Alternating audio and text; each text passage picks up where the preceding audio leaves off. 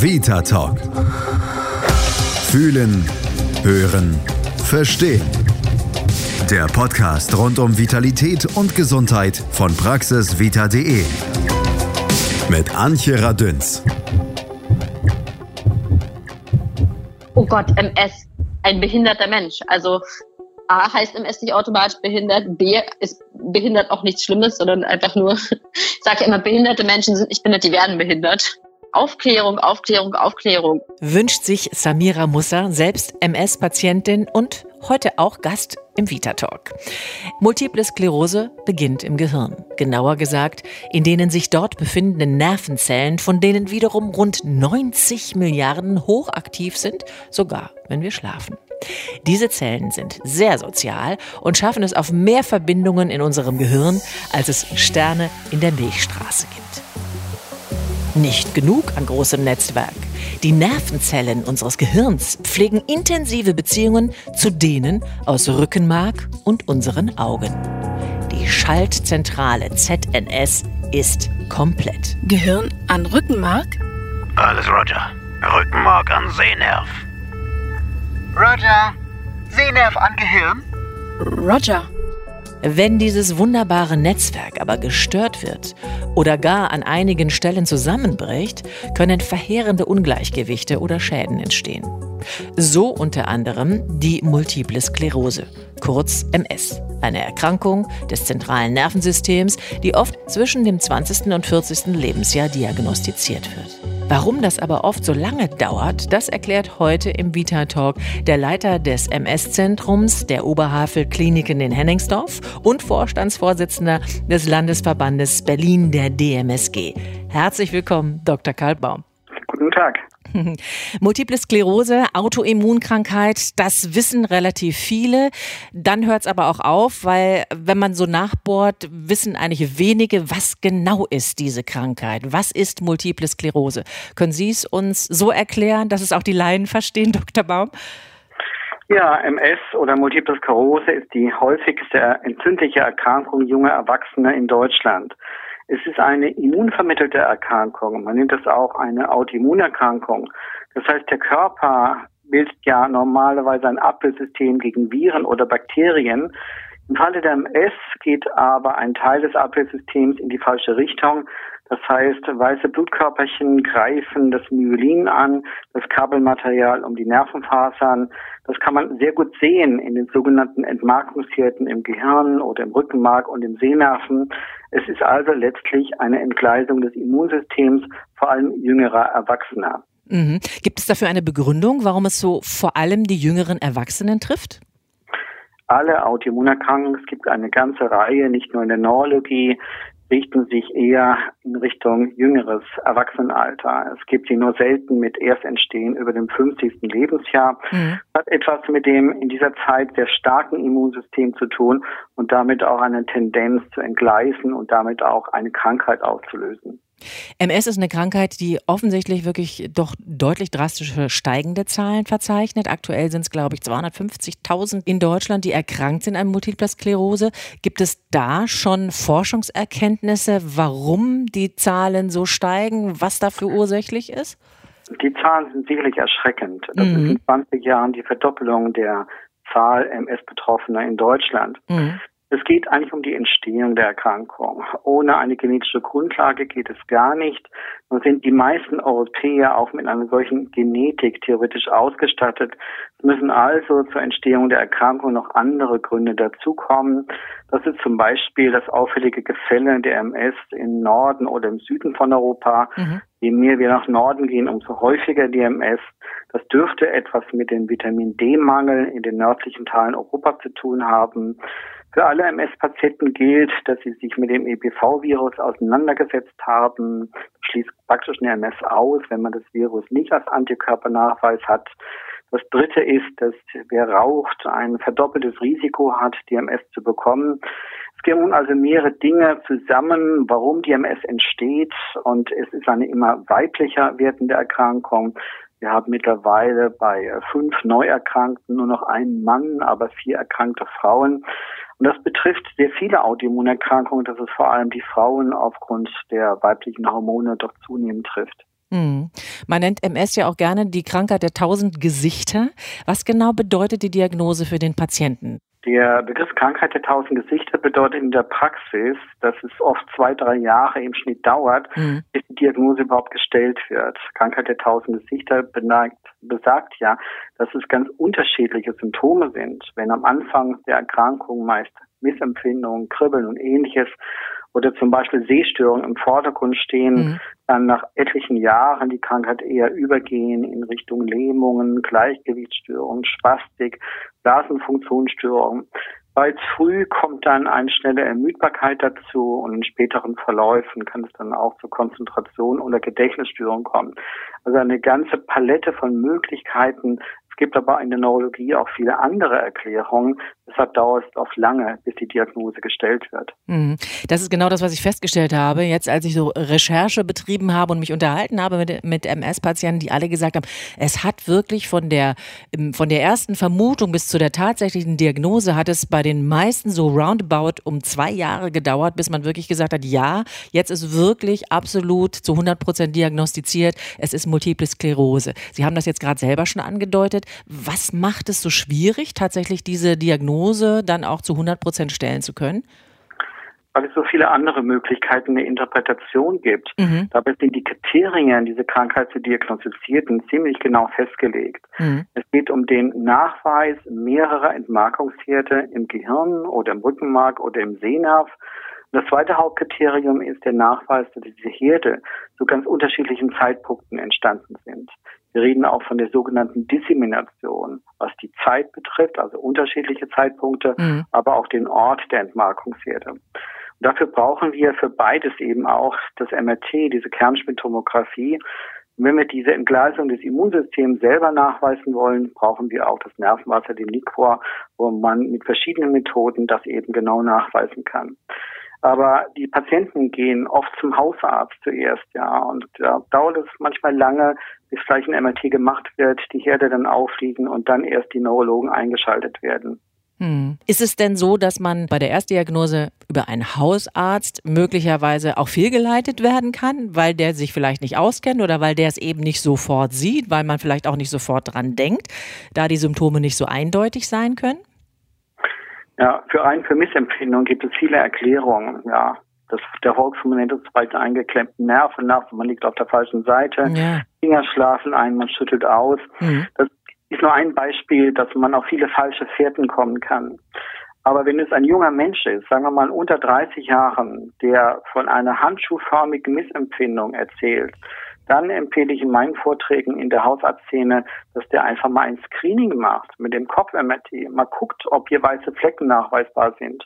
Wenn das bei einem so jungen Menschen der Fall ist, dann Überweisung zum Facharzt für Neurologie. Mhm. Also wir hoffen, dass wir mehr und mehr Wissen in die Hausarztszene bringen, dass die bei einer geeigneten Altersgruppe auch mehr daran denken.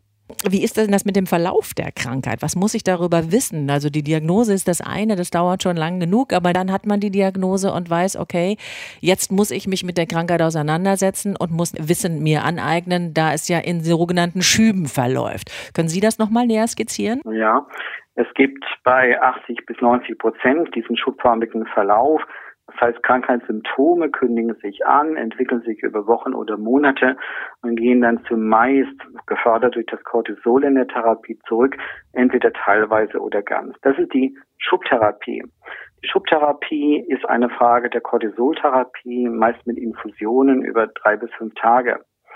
Viel entscheidender ist aber die Frage der verlaufsmodifizierenden Medikamente. Wir haben jetzt insgesamt 16 verschiedene Medikamente, die den Verlauf der MS bremsen oder gar stoppen. Das heißt, es kommt zu weniger oder keiner Neubildung von Entmarkungsherden. Damit bleiben auch die Schübe aus oder werden seltener und insgesamt kommt es zu einer geringeren Behinderungszunahme. Das ist eigentlich das Entscheidende, mhm. so früh wie möglich eine solche Therapie zu beginnen, damit die Langzeitfolgen möglichst klein bleiben. Mhm. Das heißt aber, diese Medikamente muss ich dann auch wirklich mein Leben lang nehmen, um tatsächlich einzudämmen und zu bremsen. Würde ich jetzt den Patienten nicht direkt sagen, weil wir ja auch enorme Forschungsfortschritte gemacht haben. Ja, ja. Und was heute gilt, möchte ich nicht in zehn Jahren wiederholen. Wir sind zwar noch ein ganzes Stück von Heilungschancen entfernt, Aber die Therapiefortschritte sind eindeutig da. Die Lebenserwartung nähert sich der normalen entsprechend der Altersgruppe. Es geht wirklich darum, so früh wie möglich die Diagnosearbeit zu führen und dann auch die Konsequenz zu ziehen, damit die Menschen ein möglichst normales Leben führen. Das mhm. heißt, familiär bezogen, beruflich bezogen, im Grunde genommen integriert bleiben in der Bevölkerung. Mhm. Ganz wichtiger Punkt, denn viele, die ich mit dem Thema MS konfrontiert habe, die haben sofort gesagt, ach, das sind die, die dann am Ende in meinem Rollstuhl landen. Und das finde ich ist so ganz, ja, das finde ich aber so wichtig, dass dieses Landen ja möglicherweise doch eine ganze Weile dauern kann. Auch das ist, glaube ich, ein Thema, was Sie unbedingt noch mal aufklären müssen, damit äh, jeder auch versteht, doch, da kann man eine Menge auch selbst tun immer weniger Menschen werden diese Rollstuhlphase erreichen. Wenn sie früh anfangen, konsequent die Therapie durchführen, falls sie Bewegungsstörungen haben, auch früh mit Krankengymnastik anfangen oder mit Ergotherapie. Wir haben ja eine unglaubliche Lernfähigkeit des Gehirns. Wenn Funktionen verloren gehen, übernehmen ja an anderen Hirnteilen, Hirnfunktionen die verloren gegangenen. Und das ist eben der Erfolg von solchen Bewegungstherapien. Und wir ehrgeizig ist, wer ein Ziel vor sich hat, der kann so viel ausgleichen. Aber es geht darum, eben früh die Weichen zu stellen für alle diese Dinge. Hm, das ist sicherlich wichtig, nicht nur für die Patienten, sondern auch für diejenigen, die damit leben. Denn das ist ja etwas, was wie jede andere Krankheit auch sich in die Familie verlagert. Wie wichtig ist das, so das soziale Umfeld, die Akzeptanz in der Gesellschaft bis hin zum Arbeitgeber etc., das frühe Melden der Krankheit, dass man sagt, du, es ist so, ich gehe damit offen um. Welche Rolle spielt das, Herr Dr. Baum?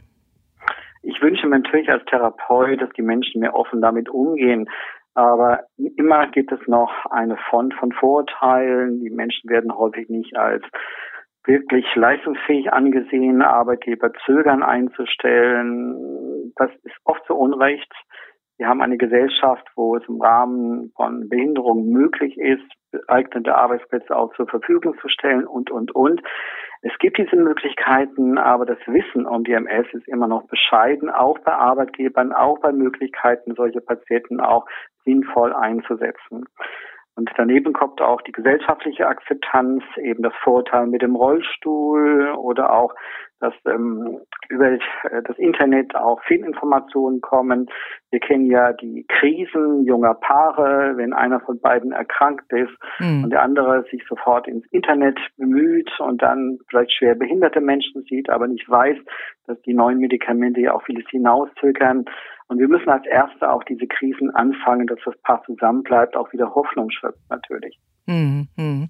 Wie gehen Sie bei der Diagnose mit der Frage nach der Lebenserwartung mit der Krankheit Multipler Sklerose um? Was sagen Sie da? Denn das wird sicherlich eine Frage sein, die häufig kommt, oder? Ja, sie kommt aber sehr selten beim ersten Mal. Das mhm. ist meist eine Frage nach drei, vier Vorstellungen. Da haben wir jetzt Langzeitdaten. Die ältesten Medikamente sind jetzt auf dem Markt bereits 27 Jahre. In 27 Jahren kann man schon die Lebenserwartung ziemlich gut berechnen. Danach ist die Lebenserwartung deutlich gestiegen. Vor 20 Jahren fehlten im Prinzip sieben bis zehn Jahre an Lebenserwartung. Und das ist nur noch ein kleiner Rest jetzt zu der normalen Lebenserwartung. Mhm. Das gibt natürlich auch Mut, wenn die Menschen das hören, dass sie aktiv was tun können, um im Prinzip ihre normale Lebenserwartung auch zu haben. Mhm. Miteinander stark ist das Motto des diesjährigen Welt-MS-Tages, wie immer am 30. Mai. Äh, was wird da geboten? Was kann man da tun? Was wird da getan, auch für das, was Sie gerade genannt haben, für Akzeptanz in der Gesellschaft, aber auch äh, in puncto Forschung, in puncto Ausblick? Was tut sich? Sie haben vorhin gesagt, ich möchte das, was ich jetzt gesagt habe, in zehn Jahren nicht mehr sagen. Also Sie setzen auf Forschung und Zukunft. Was sind die Botschaften, die uns da erwarten? Der Welt-MS-Tag hat mehrere Ziele. Das eine ist, das Krankheitsbild überhaupt bekannt zu machen, aber auch dieses Rollstuhlvorurteil ein Stück weit zu korrigieren, also eine Botschaft in die Bevölkerung zu tragen, Daneben geht es ja auch darum, die bereits erzielten Forschungsergebnisse bekannt zu geben. Das, was in der Forschungspipeline ist, wo werden wir uns in fünf bis zehn Jahren bewegen. das kann man sehr eindrucksvoll an der sogenannten therapeutischen Pyramide erklären. Stellen Sie mhm. eine Pyramide vor, die ja. in vier Stufen läuft. Ganz unten haben Sie die entzündliche Aktivität, also die Entstehung von Schüben, von Entmarkungsherden. Hier sind die Erfolge doch schon recht weit gediehen. Das heißt, die Verhinderung von neuer entzündlicher Aktivität. Die nächste Stufe bedeutet dann die Neurodegeneration. Also was passieren kann bei der Erkrankung, zum Beispiel Verlust von Hirngewebe oder von Nervenfasern. Da gibt es einen Fortschritt bereits. Wenn ich also die Entzündung zurückfahre, dann bleibt mir auch der Verlust von Hirngewebe erspart. Aber es ist auch nur zum Teil bisher gelöst. Wenn wir dann die nächste Stufe dieser therapeutischen Pyramide betrachten, da geht es um Regeneration, mhm. dass also dieses verloren gegangene Myelin sich wieder aufwickelt. Hier gibt es sehr, sehr interessante Forschungsansätze, die jetzt nach und nach in die klinischen Studien kommen. Das ist noch nicht marktreif, man kann es nicht ohne weiteres bekommen außerhalb der Forschung. Und der Gipfel der Pyramide, der liegt noch einige Jahre entfernt, mindestens. Hier geht es um echte Reparatur, dass das Gehirn so angeregt wird, dass es auch wieder zur Aussprossung von Nervenfasern, von Nervenverbindungen kommt, dass Zellen auch wieder anfangen, das Myelin zu bilden. Das ist der Punkt, der am weitesten noch entfernt liegt. Also das ist das, was die Menschen hören wollen. Wann haben wir die Reparaturchance? Mhm. Wie ist denn das mit der Konfrontation? Möchten Patienten mit MS angesprochen werden auf ihre Krankheit? Möchten sie in die Konfrontation gehen, in die Aufklärung von Gesunden, die noch keine Ahnung haben von der Krankheit? Oder ist es, ist diese Zurückhaltung, die man ja immer wieder feststellt, doch eher die richtige Variante? Was stellen Sie da fest? Sie sind so viel mit MS-Patienten zusammen. Das ist ein Lernprozess und hat außerdem sehr viel mit der Persönlichkeit von Menschen zu tun, ja. Der eine möchte nicht so richtig an die Öffentlichkeit gehen mit seiner Erkrankung und versucht es auch ein Stück weit zu verhindern, dass es bekannt wird. Andere, die meist eine längere Zeit erkrankt sind, widmen sich der Aufgabe, das Krankheitsbild bekannt zu machen, ganz normale Menschen darüber aufzuklären. Das ist ja auch ein großer Teil der DMSG-Mitarbeiter, mhm. die das sich zur Aufgabe gemacht haben, etwas zu tun, die Menschen allgemein aufzuklären aber sie werden immer wieder auch Menschen finden, die über Jahrzehnte erkrankt sind, ein bisschen am Rande der Gesellschaft stehen, aber nicht wirklich sich dazu bekennen oder Öffentlichkeitsarbeit machen wollen. Das ist ein ganz breites Spektrum, wie sich Menschen hier verhalten. Hm, muss man sicherlich auch sehr sensibel mit umgehen. Genauso mit dem Thema Familienplanung. Wie wird das kommuniziert in der Community der MS-Patienten? Da etwa 70, 80 Prozent der Menschen Frauen sind, steht das Thema Familienplanung in dieser jüngeren Frauengeneration oft an vorderster Stelle. Mhm, mhm, Wichtig ist, dass man proaktiv als Arzt dieses Thema anspricht. Ja, wenn man also die Frau kennenlernt, dass man ein bisschen fragt, wie sieht es mit Familienplanung aus und ganz konkret diese Schritte äh, entsprechend mit der Frau vorbereitet. Auch wenn die Frauen unter Medikamenten stehen, ist vieles heute planbar, vieles ist machbar, vieles ist organisierbar und eigentlich kann ich mir eine jüngere Frauengeneration nicht mehr vorstellen, der man abrät, Kinder zu bekommen. Die Zeit ist vorbei. Das ist eine schöne Botschaft und damit auch ein schönes Schlusswort. Ich danke Ihnen ganz herzlich, dass Sie Zeit hatten und so schön erklärt haben, was alles wichtig ist. Ich danke Dr. Karl Baum an den Oberhavel Kliniken. Er leitet dort das MS-Zentrum und ist Vorstandsvorsitzender des Landesverbandes Berlin der DMSG. Ich danke Ihnen, Herr Dr. Baum. Vielen Dank auch. Hi, ich bin Samira. Willkommen auf Chronisch Fabelhaft, dem Blog für ein glückliches Leben mit MS. Lass dich motivieren, informieren und zum Lachen bringen. Auch wenn du gerade erst die Diagnose bekommen hast, findest du hier jede Menge Halt. So steht es auf ihrer Webseite und live hört sie sich so an. Herzlich willkommen, Samira Musa. Hallo, danke für die Einladung. Sehr gerne, Samira. Ganz viel um dich herum passiert mit dieser Krankheit. Es hört sich alles sehr, sehr leicht an, wenn man deine Blogs verfolgt, deine Podcasts, wenn man deine Webseite anschaut. Alles sieht super aus, strahlt und strotzt vor Lebensenergie. Ich nehme dir das auch alles total ab, aber so leicht war es am Anfang aber ganz bestimmt nicht, als die Diagnose plötzlich kam. Äh, nee, das war es nicht am Anfang auf jeden Fall. Also es war erstmal natürlich ein sehr großer Schock und mhm. ich war auch so etwa zwei Jahre in der großen Schockstarre. Und es ist auch immer noch nicht jeden Tag nur Sonnenschein und Strahlekind. Also es gibt auch immer noch jetzt, so nach sieben Jahren, natürlich Tage oder auch mal Wochen, in denen es mir nicht so gut geht. Das kann ich mir vorstellen. Du kriegtest die Diagnose, da warst du Anfang 20. Gab es irgendwelche Anzeichen vorher? Ich meine, so Mitte 20 denkt man ja eigentlich über Krankheiten noch nicht so richtig nach. Gab es irgendetwas, womit du dich möglicherweise schon Monate oder vielleicht ein paar Jahre gequält hast, aber es gar nicht wahrgenommen hast? Ich habe die Diagnose ja mit 23 bekommen yeah. und um die 20 rum gab es einmal eine Situation, dass ich in einem extremen Stress war, beruflich und musste dann meinen Ausbildungsplatz weg wechseln. Und da hatte ich eine Zeit lang ganz komischen Schwindel, der, den mir niemand erklären konnte. Mhm. Und jetzt im Nachhinein betrachtet würde ich sagen, das könnte schon eine erste Manifestation der MS gewesen sein. Heute sagst du, ich habe den leichten Verlauf und ich habe auch einen Weg gefunden. Aber damals war doch sicherlich erstmal alles dunkel und überhaupt gar keine Idee, wie leicht es vielleicht in zehn Jahren damit sein kann. Ja, da hast du recht. Also die Diagnosestellung hat ein Jahr gedauert, nicht zwei Jahre hat dann nochmal gedauert, bis ich damit überhaupt einen Umgang gefunden habe und überhaupt mhm. akzeptieren konnte, dass es jetzt ein Teil von mir ist. Ich habe einen leichten Verlauf, aber damals dachte ich, ich werde bestimmt keinen haben. Und mhm, habe auch im Internet nur Schauergeschichten gefunden. Und eigentlich meinten auch alle Ärzte zu mir, ja, ach, Sehnerventzündung und so macht ihr da jetzt erstmal nicht so eine Platte. Das war ja mein, mein erster Schub und auch mein zweiter Schub und meinten, es gibt viele Menschen mit einem leichten MS-Verlauf. Aber ich habe denen das irgendwie nicht so richtig abgekauft, weil ich halt auch dachte, aber online lese ich halt nur ganz schlimme Sachen. Mm. Ich, ich habe das denen nicht geglaubt. Mm, kann ich verstehen. Wem hast du dich anvertraut? Wer hat dich gestärkt, dann tatsächlich zu deiner positiven Einstellung zu kommen? Also viel hat sicherlich mit meiner Mutter zu tun gehabt. Die ist ein doch recht spiritueller Mensch. Mm.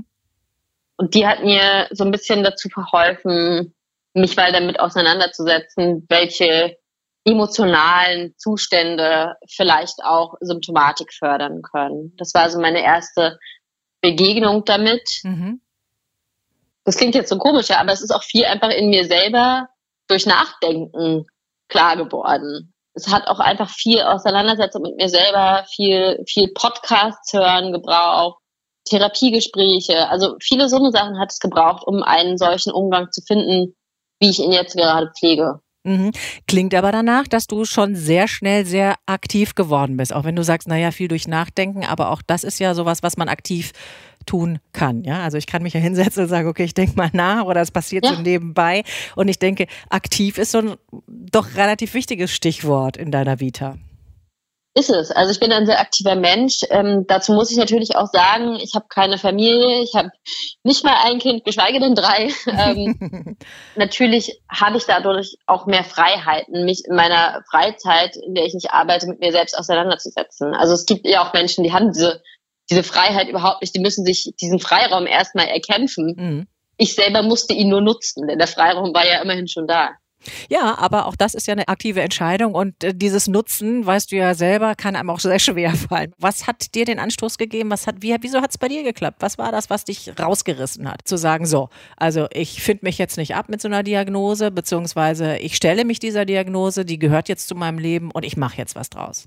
Also ich glaube, irgendwann wurde bei mir dieser Leidensdruck so groß, dass ich mit etwas lebe, was in mir steckt und mit dem ich mich überhaupt nicht auseinandersetze. Also das man muss sich schon sehr doll selbst ignorieren, um zu ignorieren, dass man MS hat. Und irgendwann konnte ich das nicht mehr so richtig mit mir vereinbaren. Ich hatte einfach so eine große Angst und lebte unter so einer dunklen Wolke die ganze Zeit, dass mhm. es irgendwann sein musste, dass ich mich damit beschäftige. Also ich bin jetzt nicht aus dem Arztzimmer rausgerannt und dachte sofort, hurra, jetzt habe ich endlich einen Grund, mich mit mir selber auseinanderzusetzen. Ganz im Gegenteil. Aber irgendwann musste es einfach passieren, damit ich weiterkomme. Denn sonst wäre es mir, glaube ich, auch gesundheitlich schlechter gegangen. Mhm. Und diese Auseinandersetzung mit der MS und diese Akzeptanz waren für mich ein ganz großer Schritt in Richtung mehr Gesundheit mit Krankheit. Mhm.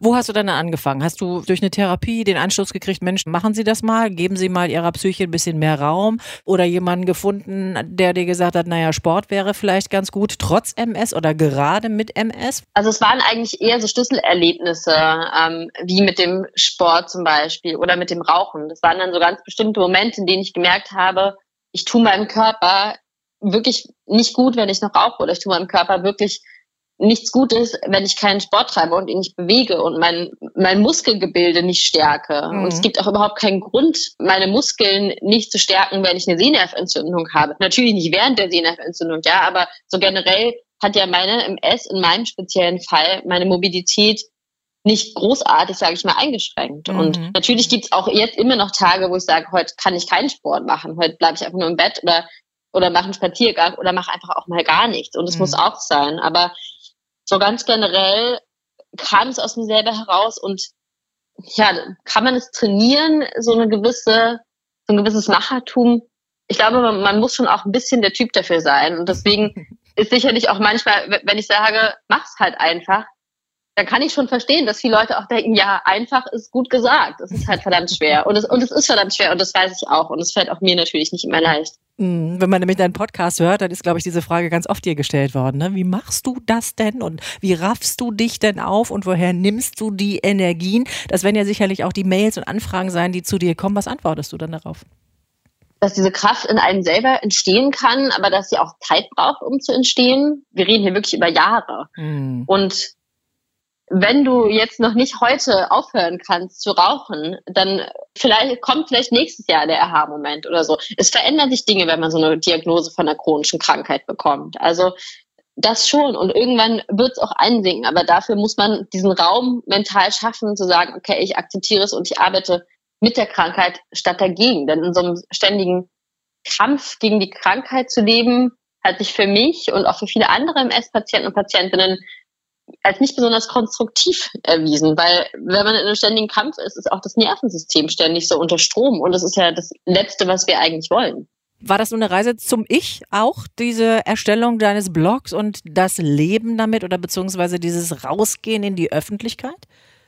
Das würde ich schon sagen. Also ich bin in diesen drei Jahren, in denen der Blog jetzt online ist, wahnsinnig gereift. Erwachsen geworden, weiß ich nicht. Wer will schon erwachsen sein, ja? Aber ähm, ich habe schon das Gefühl, dass ich extrem gewachsen bin, dass ich auch teilweise erwachsen musste, weil natürlich auch Situationen kamen, in denen ich selber überhaupt nicht nach dem gehandelt habe, was ich dort anderen Menschen so erzählt habe. Mhm. Und dann, dann musste ich immer wieder daran erinnert werden von, von Freunden und Familie, die gesagt haben, lies mal deinen eigenen Blog und handel mal danach, weil du weißt die ganzen Sachen, du wendest sie nur nicht auf dich selber an. Mhm. Heißt also, du musstest immer wieder die Auseinandersetzung mit dir selbst auch üben und wie soll man denn sagen, verbessern? Ja, verbessern.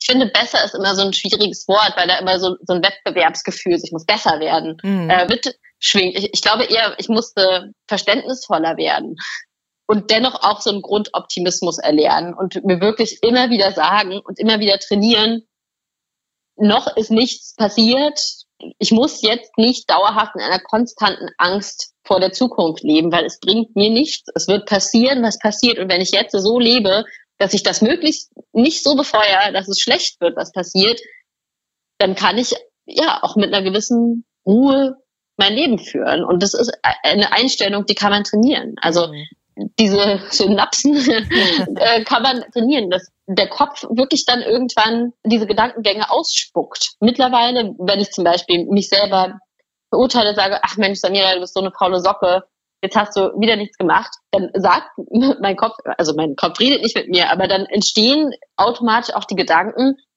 na und? Dann machst du es halt morgen oder übermorgen. Es ist nicht schlimm. Du verdienst es auch, dich auszuruhen. Und mhm das kann man tatsächlich äh, trainieren und sich da auch in diese Richtung so ein bisschen konditionieren. Mhm. Das scheint ja wirklich auch ganz gut gelungen zu sein, denn wie gesagt, der Blog ist sehr erfolgreich, deine Podcasts sind erfolgreich. Du hast zwischendurch eine lange, lange, lange Reise gemacht. Wie viel hat die und die Erfahrung, die du dort gemacht hast, dich wiederum beeinflusst, weiterzumachen, selbstbestimmter dein Leben irgendwie in die Hand zu nehmen? Was waren so die Inspirationen, die du mitgebracht hast, als du im, ich glaube, Mai 2018 wiedergekommen bist, ne, von deiner langen Reise? Ich habe ja auf dieser Reise auch zwei Bücher geschrieben, ähm, jetzt gerade noch ein drittes veröffentlicht im Januar. Ich glaube, die Reisen, in denen bin ich menschlich gewachsen. Ich bin mhm. jetzt gar nicht nur im Hinblick auf die MS gewachsen. Ja, die MS war sicherlich immer wieder Thema, weil weil sie ist nun mal eine Krankheit, mit der ich lebe. Ja, generell bin ich einfach einfach gewachsen und natürlich ist es auch eine schöne Geschichte, die ich da erzählen kann und und ich glaube, ich kann auch anderen jungen Leuten damit Mut machen. Gerade jungen Leuten, die sagen, boah, ich wollte aber eigentlich noch mal einen Backpacking-Trip nach Nepal machen oder so, diesen Menschen zu sagen, es ist möglich. Natürlich äh, bei jedem Menschen in einem anderen Maße mit MS, wenn sie einen leichten Verlauf haben, auch da gibt es ja nochmal Unterschiede. Aber generell würde ich jetzt nicht in was geht nicht denken, sondern eher in was geht denken. Ja, also ich, ich hoffe schon, dass ich da, und ich weiß es auch, also ich habe auch oft ähm, äh, tolle Mails bekommen von Leuten, die dann irgendwo selber auf eine Reise gestartet sind und gesagt haben, danke Samira, dass du ähm, mir da diesen letzten Anstoß gegeben hast. Und das ist natürlich unglaublich. Also ich kann immer noch gar nicht so richtig glauben, dass, dass die wirklich mich meinen. Ne? ähm, das, das ist immer noch ein sehr, sehr komisches Gefühl, auch so eine große Reichweiten zu haben. Und ich nehme das nicht für, für selbstverständlich oder so. Und immer wieder propagierst du, den eigenen Platz zu finden, den eigenen Platz für die Krankheit, mit der Krankheit, den eigenen Weg in die Selbstbestimmtheit. Du hast auch bei deiner Medikamentierung ja auch relativ schnell entschieden, ich will dieses Tecfidera nicht mehr, ich probiere das Coimbra-Protokoll. Also du hast ja sehr schnell, immer sehr klar deine Entscheidungen äh, getroffen und auch propagiert. Mhm wer, wer hat dich da gestützt? Was hat dich da gestützt? Also ich, ich finde das einfach irre, wie ich, also mir fehlen, du merkst es, mir fehlen wirklich die Worte, weil ich das wirklich so beeindruckend finde, wie du, wenn ich das so sagen darf, auch wirklich als sehr junger Mensch sehr klare Entscheidungen treffen konntest. Also der Weg ins Coimbra-Protokoll, da hatte ich schon auch einige Gegnerinnen und Gegner in meinem Umfeld, muss ich sagen. Mhm. Also Menschen, die meinen, mach das nicht, Kind, du bringst dich um. Ähm, aber siehe da, das Kind lebt und es geht ihm besser als je zuvor. Mhm. Ähm, es ist natürlich immer schwierig. Ich möchte sowas gar nicht propagieren, weil es ist wie Medikamente, also es ist verboten, das zu propagieren. Mhm. Ähm, aber natürlich erzähle ich dennoch davon und ich möchte auch nicht die, die Meinung von Menschen darüber beeinflussen. Ich denke, es ist aber okay, Leuten zu sagen, es gibt auch alternative Therapieformen wie schaffe ich es, so Entscheidungen zu treffen? Ich glaube, in Entscheidungen liegt eine unglaubliche Kraft. Und ich bin da vielleicht auch so ein kleiner Adrenalin-Junkie. Also es sorgt dafür, dass ich mich extrem lebendig fühle, wenn ich Entscheidungen treffe und wenn mhm. Dinge sich ändern. Mhm. Manchmal gehe ich da auch weiter, als es emotional für mich gesund ist, sicherlich in, in gewissen Veränderungen und muss dann zurückrudern und ähm, hole mir dann vom Schicksal irgendwie eine Backpfeife ab. Mhm. Aber auch das, das gehört dazu und das ich glaube, es ist einfach meine Persönlichkeit. Also mhm. ne, es gibt halt Menschen, die sind, sage ich mal, ein bisschen abenteuerlustiger und es gibt andere Menschen, die sagen, ich lege meinen Fokus auf die Sicherheit im Leben. Und das ist beides total in Ordnung. Das hast du ja nicht so unbedingt getan. Ne? Du hast deinen Job geschmissen, hast gesagt, ich mache das jetzt alles nicht mehr, sondern ich gehe einen anderen Weg. Also du bist immer sehr, sehr mutig und sehr entscheidungsfreudig, was ich wirklich bewundernswert finde. Und äh, trotzdem wird es doch sicherlich auch bei dir, du hast es ja auch schon zwischendurch angesagt, also so Momente geben, wo es dicke kam, ja, wo du sagst, boah, habe ich jetzt nicht mitgerechnet oder so sollte das eigentlich gar nicht sein oder habe ich mir komplett anders vorgestellt mhm. oder eben wie andere MS-Patientinnen und Patientinnen, die plötzlich merken, ja, hatte ich eigentlich vor, aber dann kam ein Schub und dann ging das alles nicht mehr. Diese Momente ja. wird es doch bei dir auch geben. Wie gehst du denn dann damit um? Diese Momente gibt es bei mir auch. Ich will ganz kurz noch ähm, eine Sache aufgreifen, als du meinst, ja, Sicherheit, da pfeife ich drauf, ich habe meinen Job geschmissen und bin losgereist. Ganz so war es nicht. Also ich teile dann vielleicht nicht auf meinem Blog, wie ich irgendwie zwei Jahre dafür am Wochenende noch zusätzlich neben einem Vollzeitjob gearbeitet habe, wie ich Versicherungen abgeschlossen habe, ja. wie ich mit meinen Ärzten kommuniziert habe, um das alles möglich zu machen. Da gehört schon viel dazu. Es ist nicht mhm. so, dass ich jetzt Kündigung eingereicht und dann mal losgeflogen bin. Allein finanziell würde das bei mir nicht gehen, weil, weil ich leider keinen Gönner habe, der hinter mir steht und mal eben ein Taui rüberwachsen lässt quasi. Also das nicht. Aber schön, dass du das jetzt mal erwähnst, denn das ist, glaube ich, ganz wichtig, weil es könnte ja, ja diesen Eindruck erwecken, ne, dass man sagt, oh wow, das ist ja alles so easy, das mache ich jetzt auch. Das ist es eben nämlich wirklich nicht gewesen. Schön, dass du es machst, danke. Ja, naja, klar, manchmal wirkt das sonst so, mein Leben ist so locker flockig, weil ich die hm. ganze Zeit nur auf einer Zuckerwattewolke rumfliege, aber es ist es halt auch nicht. Also ich muss schon auch auch hart dafür arbeiten. Und natürlich teile ich auf Social Media und auf meinem Blog vor allem die schönen Seiten, weil das auch so der Tonus meines Blogs ist. Mhm. Aber wie du ja gerade auch mich gefragt hast, natürlich gibt's auch, auch schlechte Momente. Also gerade als ich ungefähr ein halbes Jahr auf der Reise war nach meiner Kündigung, in Kolumbien angekommen bin, wo ich eigentlich gerne so ein bisschen Fuß fassen wollte, überlegt hatte, dort mal zu gucken, ob ich dort längerfristig bleibe. Und es hat dann überhaupt nicht funktioniert. Und dann äh, spielte das so zusammen, dass meine Symptomatik sich total doll verschlechterte und mein emotionaler Zustand sich total doll verschlechterte. Und ich konnte auch nicht richtig sagen, das war jetzt zuerst, ja, das Huhn mhm. oder das Ei. Also geht es mir mhm. körperlich schlecht, weil es mir emotional schlecht geht, oder geht es mir emotional schlecht, weil es mir körperlich schlecht geht. Mhm. Es war dann kein Schub, aber ich habe, würde ich sagen, schon so drei Wochen oder einen Monat gebraucht, um mich wieder okay zu fühlen. Also es war, ich bin da durch ein absolutes Tal gegangen und hatte auch extremes Heimweh. Ne? Ja, das glaube ich. Das glaube ich. Und dann in so einem fremden Land zu sein und dann Angst vor einer Schubsymptomatik zu haben. Ich meine, mittlerweile, ich arbeite ja ortsunabhängig und bin, bin immer mal wieder im Ausland, auch längerfristig. Mittlerweile komme ich mit dieser Angst ganz gut zurecht, ähm, dass jetzt im Ausland was passiert. Aber es ist nie leicht. Also durch diesen Lebensstil baue ich sicherlich auch Probleme in mein Leben ein, die ich nicht hätte, würde ich mich dafür entscheiden, Festanstellung in Berlin bleiben und eine ruhige Kugel schieben. Mhm. Aber es lässt sich lebendiger sein, oder? Richtig, genau. Mhm. Und da nimmt man schon mal die ein oder andere Angst in Kauf. Und trotzdem, was sind dann deine Mittel, deine Geheimwaffen, deine Geheimrezepte in solchen Momenten durchzuhalten, die Ruhe zu bewahren, abzuwarten, bis es möglicherweise wieder besser wird? Also all die Dinge, die man ja zwangsläufig tun muss, um solche Phasen auch zu durchstehen. Mhm. Also erstmal würde ich sagen, absoluter Schongang. Mhm. Das heißt wirklich die Termine absagen, die man irgendwie absagen kann, wissen, dass davon die Welt nicht untergeht. Also Termine werden verschoben, das passiert ständig und die Welt ist trotzdem noch da. Mhm. Sich was Gutes tun. Und ich probiere in diesen Momenten dann immer wie so mit meinem Körper in, in Kontakt zu treten oder mit meinem Körper auch zu reden und zu sagen, hey, du toller Körper, es tut mir wahnsinnig leid, dass es dir gerade nicht gut geht und wir machen es zusammen und wir stehen es zusammen durch und ich werde auf dich aufpassen. Mhm. Ähm, das klingt so ein bisschen komisch, aber bei mir funktioniert das ganz gut. Also man kann das echt vom, vom Spiegel üben oder und laut auch aussprechen oder man macht es halt einfach, wenn man, wenn man im Bett liegt, dass man seinen Körper ein bisschen umarmt und einfach sich sagt, wir schaffen das zusammen. Weil ich glaube, in diesem Moment, wo man denkt, oh Gott, jetzt ist in mir etwas Unkontrollierbares und mein Körper richtet sich gegen mich und ich kämpfe gegen meinen Körper. Ich glaube, in diesem Moment tun wir uns nicht unbedingt einen Gefallen. Mhm. Ist, glaube ich, eine grundsätzliche Botschaft, die für alle gut wäre.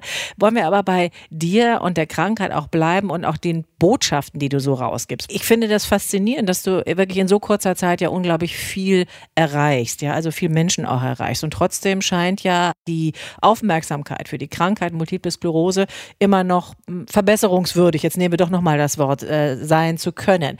Was wünschst du dir? Wo wünschst du dir Unterstützung? Was kann Forschung, was kann da eigentlich noch alles äh, schöner werden oder leichter werden für gerade Erkrankte? Ähm, vieles. Also äh, wenn du jetzt Forschung sagst, dann ist natürlich äh, von allen MS-Betroffenen der eine große Wunsch, dass irgendwann eine Heilung gefunden wird oder dass MS gar nicht mehr ausbricht. Davon sind wir, warum auch immer, denke ich, noch ziemlich weit entfernt leider. Mhm, mhm. äh, dennoch ist es, denke ich, schon gut, dass geforscht wird äh, zu den Themen MS. Ist ja auch manchmal ein bisschen kontrovers, aber ich bin schon ganz froh, dass es immerhin irgendwie, ja, auch Präparate gibt, die Menschen einnehmen können. Ob sie das jetzt wollen oder nicht, ist nochmal ein ganz anderes Thema. Aber es gibt sie und das, das finde ich generell gut. Ansonsten würde ich mir natürlich gesellschaftlich wünschen, dass so diese Stigmatisierung von, also Krankheit ist immer so ein Stigma, ja. Das ist, mhm. der Mensch ist krank und dann ist er irgendwie weniger wert. So in, in der öffentlichen Wahrnehmung hat man manchmal das Gefühl. Oder wenn er ganz besonders krank ist, dann ist es vielleicht noch so brisant, dass dich da irgendwie die Medien draufstürzen oder dass es so, oh, hast du schon gehört? Mhm. Ist, ähm, aber so richtig Positives wird damit nicht verbunden. Und natürlich, eine Krankheit ist, ist nichts Positives, eine Krankheit ist nichts Schönes. Aber ich beobachte trotzdem in sehr vielen Menschen, gerade auch mit MS, dass sie eine ungeheure Stärke entwickeln im Verlauf ihrer Krankheit, dass sie einen sehr intensiven Draht zu sich selber finden. Und damit sind manchmal Menschen mit chronischen Krankheiten, ähm, auch Menschen ohne chronischen Krankheiten, einfach, einfach ein Stück voraus. Denn die mhm. mussten irgendwann zwangsläufig sich mit dem eigenen Körper auseinandersetzen. Und die haben irgendwann zwangsläufig verstehen müssen, wenn ich nicht auf mich selber aufpasse, dann kann ich auch auf niemand anderen aufpassen. Ich selber komme quasi ich finde, ich komme zuerst, klingt immer so egoistisch, aber ich, ich selber muss auf mich aufpassen, um für andere da sein zu können. Ich glaube, das ist eine ganz wichtige, eine ganz wichtige Erkenntnis. Und das hat nichts mit Egoismus zu tun, sondern es hat was damit zu tun mit Selbstfürsorge. Mhm, ganz bestimmt. Und, Und das wäre cool, wenn das, wenn das irgendwie mehr erkannt werden würde in der, in der Gesellschaft. Und wenn zum Beispiel auch Arbeitgeber mehr erkennen würden und sagen würden, okay, mir ist es egal, ob du humpelst oder nicht. Wichtig ist ja, was, ja, was in deinem Kopf ist und wer du menschlich bist. Und trotzdem, auch bei dir habe ich das lesen können, dass die Menschen, die am MS erkrankt sind, ganz lange oft brauchen, bis sie erstmal darüber reden, ja, bis sie überhaupt das mal mitteilen. Und irgendwie habe ich immer das Gefühl, sie halten es zurück, weil sie sich vielleicht schämen oder weil sie nicht wissen, wie sie selber damit umgehen oder eben, weil sie nicht mit dieser Art und Weise der Betroffenheit auf der anderen Seite umgehen wollen. Wie mhm. hast du das für dich empfunden? Also schämen ist da tatsächlich bei mir ein zutreffendes Wort. Also ich habe mich irgendwie schon geschämt. Wofür ähm, aber, Samira? Frage ich mich auch. Ähm, kann ich jetzt gar nicht so benennen. Und ja.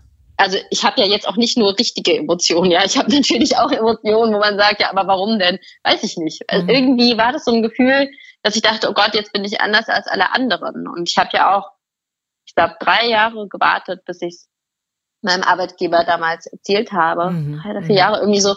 Ich denke aber auch, dass dieser Schritt, der kann auch nicht forciert werden. Also er bringt eine ungeheure Erleichterung, das finde ich schon. Und man darf auch nicht gekündigt werden, weil man jetzt MS hat. Aber ich finde auch, dass man da seinen eigenen Rhythmus finden sollte. Also nur weil ich es nach drei Jahren gemacht habe, muss es ja jemand anderes nicht so tun. Ich glaube, man merkt schon ganz genau, auch hier wieder, wann der Leidensdruck, das zu verheimlichen, größer wird als das, was es einem verwaltlich bringt. Mhm. Und dann wird man selber schon diese Entscheidung treffen.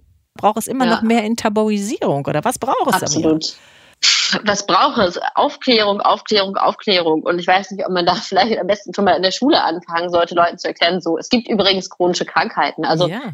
Integration ist total wichtig und Integration geht nicht nur um Menschen, die irgendwie in erster, zweiter oder dritter Generation aus anderen Ländern kommen, sondern Integration geht auch um Menschen, die eine, die eine chronische Krankheit haben oder die, die eine Behinderung haben.